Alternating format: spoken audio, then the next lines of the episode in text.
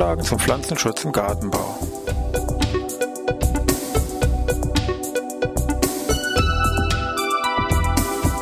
Ein wöchentlicher Podcast der Forschungsanstalt für Gartenbau an der Fachhochschule Weinstefan von und mit Thomas Lohrer.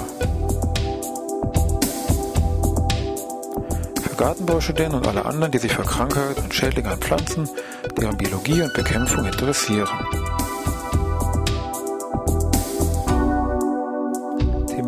Heute Apfelwickler.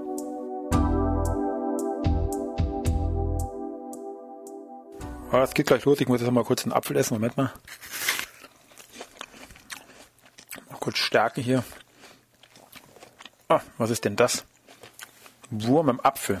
Also, das muss ja nicht wirklich sein. Also, lassen wir es mit dem Apfel vielleicht lieber und wenden uns dem Pflanzenschutz zu. Ja, ich begrüße Sie zur neuen Podcast-Ausgabe von Pflanzenschutz im Gartenbau. Wir haben schon gemerkt, Apfel, Apfelwickler, Wurm im Apfel, Obstmarder, das ist das Thema, worum es heute gehen soll. Äh, viele sprechen da von diesem Wurm am Apfel oder von dieser Obstmarder, aber eigentlich handelt es sich ja, wenn man es jetzt genau betrachtet, um den Apfelwickler, also um einen Schmetterling, dessen Raupe hier im Apfel frisst und hier bei uns in Deutschland mit einer bis zwei Generationen pro Jahr sein Unwesen, insbesondere hier im Apfelanbau treibt. Auch mit Blick meinetwegen hier auf den Klimawandel taucht dieser Schädling im Norden von Deutschland, gerade in den warmen Jahren, schon auch mit zwei Generationen auf und ruft es hier schon größere Probleme hervor. Wenn man sich diesen Apfelwickler mal genauer anguckt, ähm, sollte man sich mit zwei Aspekten natürlich beschäftigen, aber dem Bereich Biologie und auf dessen dann aufbauend natürlich der Aspekt der Bekämpfung. Es handelt sich hier um Schädling, also habe ich auch letztendlich irgendwo einen gesamten Zyklus, also einen Kreislauf. ist eben die Frage, wo fängt man an? Fangen wir am besten jetzt an, was wir jetzt im Moment haben. Jetzt haben wir September. Das heißt, wir haben es eben gemerkt über dem Apfel. Das heißt, die Raupe ist entweder noch am Apfel drin oder befindet sich schon mit dem Fallobst hier unten und schon letztendlich auf dem Weg Richtung Winterquartier. Wenn ich diese Raupe jetzt hier ein bisschen genauer angucke in diesem Apfel, wo ich da gerade reingebissen habe, kann man sagen, die ist schon relativ groß. Das ist ein ausgewachsenes Exemplar. Also zwei Zentimeter, rötlich gefärbt. Fleischfarben rötlich, orange mit schwarzen Warzen auf dem Körper hier verteilt, gut erkennbar und Kopf- und Nackenschild sind relativ dunkel gefärbt. Ist eine recht typische Raupe. Wenn man die im Apfel findet, kann man eigentlich mit nichts anderem, sage ich mal so, schnell verwechseln. Also entweder verlässt die Raupe eigenständig die Frucht, wenn die noch am Baum hängt, also salzt sich hier von den Früchten ab Richtung Boden, oder wenn sie mit dem Fallobst dann runtergefallen ist, wandert diese Raupe zu Fuß gen Stamm Richtung Borke von diesem Apfelbaum und äh, baut sich hier im Bereich der Borke einen kleinen weißen Kokon und in dem dann die Larve im geschützten Stadium oder geschützt durch diesen weißen Kokon den Winter komplett übersteht als Larve und zwar als L5, also als Larve im fünften Larvenstadium. Also den Winter über macht es hier durch das Ruhestadium, Pause durch und erst im Frühjahr kommt es dann zur Verpuppung. Stichwort Pause machen wir mal ganz kurz, dann geht es dann gleich weiter mit dem Frühjahr des nächsten Jahres.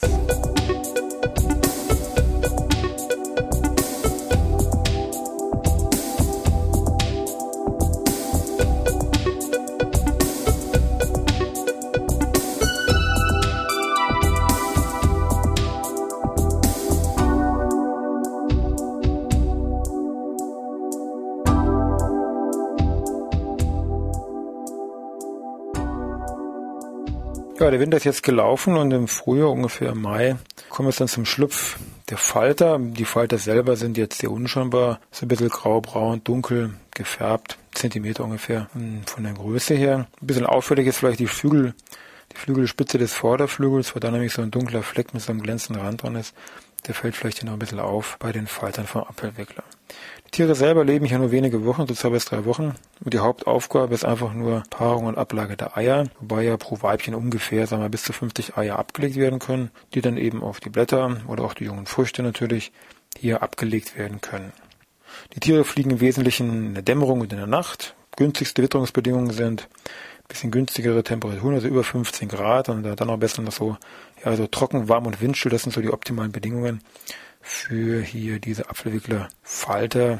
Die abgelegten Eier sind dann ungefähr einen Millimeter vom Durchmesser, sind rundlich nach oben hin gewölbt, so ein bisschen ja, Cremefarben fallen erstmal gar nicht. Hm, hier auf, kriegen dann später. Die Gesamtentwicklung vom Ei bis zum Schlupf der Raupe dort ungefähr ein bis zwei Wochen, kriegen wir dann nach ein paar Tagen, kriegen die so einen roten äußeren Ring, kann man recht deutlich erkennen, wird das Rotringstadium dann bezeichnet. Und ungefähr eins bis zwei Tage bevor dann die, diese Raupe aus diesem Ei schlüpft, kann man dann schon hier diesen schwarzen Kopf und auch das dunkle Nackenschild von der Raupe schon durch dieses Ei, durch diese Hülle hier erkennen. So, wenn die Raupe da ist, kriegt sie noch so ein paar Tage auf dieser Frucht hier umher, um so die Lage, sag ich mal, ein bisschen zu sondieren und bohrt sich dann in die Frucht an und bleibt dann auch bis zum Schluss ähm, oder kurz bevor sich dann die Raupe verlässt, um sie zu verpuppen, bleibt die hier in dieser Frucht drin. Die frisst sich dann durch bis zum Kerngehäuse, frisst ja auch die Kerne an, das ist auch ein wichtiges Merkmal hier für solchen Apfelwickler Raupen, dass sie auch die Kerne hier anfressen. Wenn so viel gefressen wird, wird natürlich jede Menge Kot produziert. Der bleibt jetzt nicht als Ganzes in der Frucht drin, sondern es wird so eine Art extra Kotausgang ähm, gefressen und ein Teil von diesem Kot wird auch nach außen dann abgegeben. Der trocknet dann außen ein und verbleibt so als braune, krümelige Masse außen auf der Frucht. Und das ist das, was man eigentlich auch optisch dann sehr gut ähm, erkennen kann. Wenn man dann diese Frucht teilen würde, würde man dann innen drin diese Raupe hier wiederfinden. Diese gesamte Entwicklungszeit von dieser Raupe dauert durch je nach Witterung ungefähr drei bis fünf Wochen. Und je nach äh, Gesamtklimawitterung habe ich dann eins bis zwei Generationen pro Jahr. Wobei ganz klar die zweite Generation kritischer als die erste ist, weil dann natürlich schon fast reife Früchte vorliegen und dann natürlich der, der Schadensausmaß wesentlich größer ist, als wenn jetzt ganz junge Früchte hier befallen werden, was auch teilweise noch mit dem natürlichen Junifall hier zusammenfallen kann. Also im Apfelanbau ist der Apfelwickler schon ein zentraler Schädling, gegen den auch eine ganze Reihe an Bekämpfungsstrategien entwickelt worden sind. Und das wollen wir uns gleich mal angucken, was man da so aus der Kiste hat zaubern können.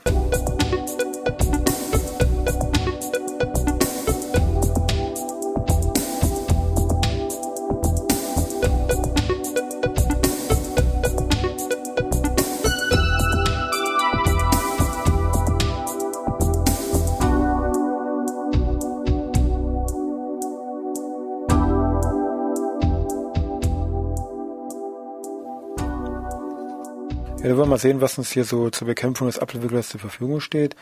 Wenn man sich jetzt nur mal diese Biologie nochmal Revue passieren lässt, dann fällt natürlich auf, aha, die Larven überstehen den Winter im Bereich dieser Borke. Also könnte man jetzt, was im Hobbybereich meinetwegen möglich wäre, sich die Bäume, die Stämme einzeln angucken, mit der Bürste da lang gehen und gucken, dass man hier diese weißlichen Kokons findet und dann auf diesem mechanischen Wege diese Larven, diese Puppen hier einfach entfernt und abtötet. Anderer Punkt ist, wäre so eine vorbeugende Maßnahme, wenn ich zwei Generationen im Jahr habe und äh, dass ich dann auf jeden Fall die Raupen der ersten Generation versuche zu entfernen, bevor diese jetzt ihre Verpuppungsplätze aufsuchen, also sprich das Fallobst entfernen oder die Äpfel vom Baum entfernen, wo eben noch die Raupen drin enthalten sind. Eine Möglichkeit, auch mehr so im Haus- und Kleingartenbereich, äh, wird es eingesetzt, so ab Juni, dass man diese Wellpappegürtel um die Stämme drumherum bindet. Eben das sind Plätze, um den Raupen hier solche Verpuppungsplätze anzubieten.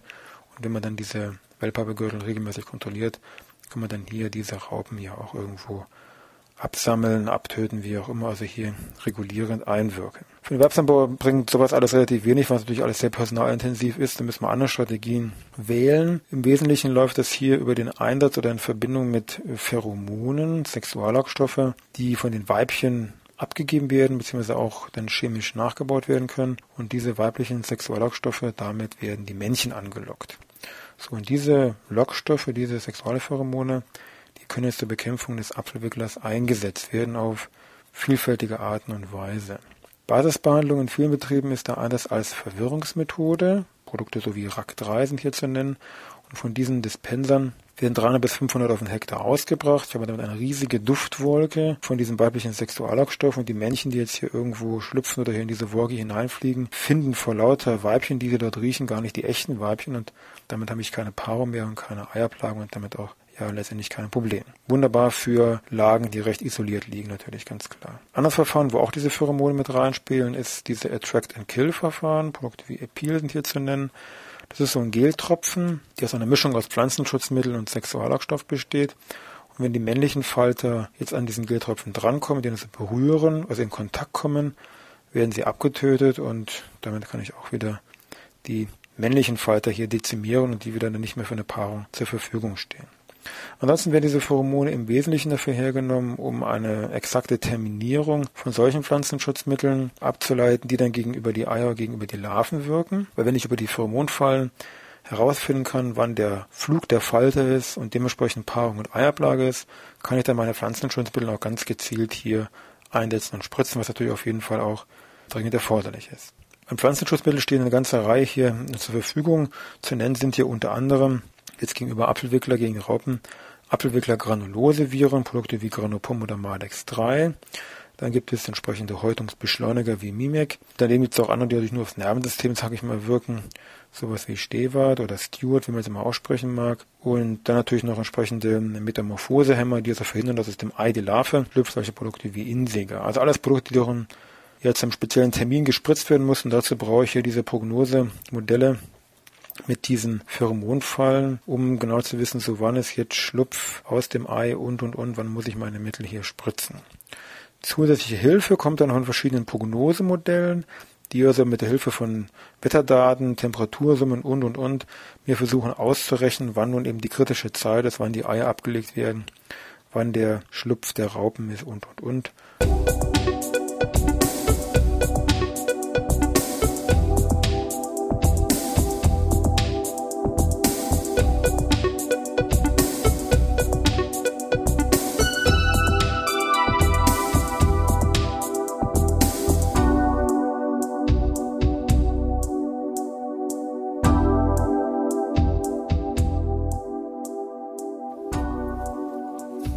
Hier zum Schluss nochmal ein spezifischer Blick auf die biologische Bekämpfung von dem Apfelwickler. Da gibt es im Wesentlichen zwei Verfahren, die man kennen sollte. Zum einen, noch relativ neu, kann man schon so sagen, ist der Einsatz von Nematoden gegen die Larven vom Apfelwickler. Man kennt ja schon sehr lange auch im Gartenbau ganz klar diesen Einsatz von diesen Nematoden, also von diesen Fadenwürmern gegen, den, gegen die Larven der Trauermücken, gegen die Larven des Dickmaurüssels und so weiter. Und da gibt es eben jetzt auch spezifische Nematoden gegen die Larven vom Apfelwickler. Und der Einsatzzeitpunkt ist natürlich klar, im Wesentlichen im Herbst und nach der Ernte, wenn die Larven also hier im Bereich der Rindenborke sich da festgesetzt haben. Diese Nematoden werden dann mit der Spritze mit vielen Millionen Tieren pro Hektar ausgebracht. Zu dem Zeitpunkt muss es natürlich relativ feucht sein, ein bisschen, ein bisschen regnerisch und innerhalb weniger Tage sterben dann diese Apfelwickler Larven durch die Besiedlung mit diesen Nematoden hier ab. Tolles Verfahren, wird sehr gerne unterstützend dann hier natürlich zur Bekämpfung des Apfelwicklers eingesetzt. Nemapom ist hier so ein bekanntes Produkt. Anderes biologisches Verfahren ist der Einsatz von Trichogramma Schlupfwespen, die die Eier des Apfelwicklers parasitieren. Diese Schlupfwespen selber sind, ich sag mal, von der Größe her ein Witz, 0,4 Millimeter, also letztendlich gar nicht irgendwo erkennbar, aber doch sehr effektiv. Diese kleinen Mini-Schlupfwespen können also bis zu 120 Eier pro Weibchen ablegen und legen ihre Eier in die Eier des Apfelwicklers ab. Und in diesem Apfelwicklerei entwickelt sich dann eine neue Schlupfwespengeneration. Das heißt, die Eier werden letztendlich dann abgetötet vom Apfelwickler. Keine Larve kann hier mehr schlüpfen. Man bezieht dann hier solche speziellen Karten, wo die Eier drauf sind. Aus den Eiern schlüpfen dann die Schlupfwespen und die legen dann ihre Eier eben in diese Apfelwickler-Eier ab. Also auch eine biologische Methode, die aber auch in der den Methoden problemlos auch im, im, Hobbygarten, wie gesagt, ja eingesetzt werden können, aber natürlich im Wesentlichen hier für den Erwerbsanbau natürlich äh, mit konzipiert worden sind. Bei allen Mitteln, das ist wie gesagt nichts Neues, aber ich sage es trotzdem noch, natürlich muss man immer gucken, was ist aktuell dann zugelassen, weil die Situation sich da mehr oder weniger jeden Monat ändert und irgendwelche Überraschungen liefert. Da kann man natürlich sagen, gut, was haben die denn früher eigentlich hier genommen?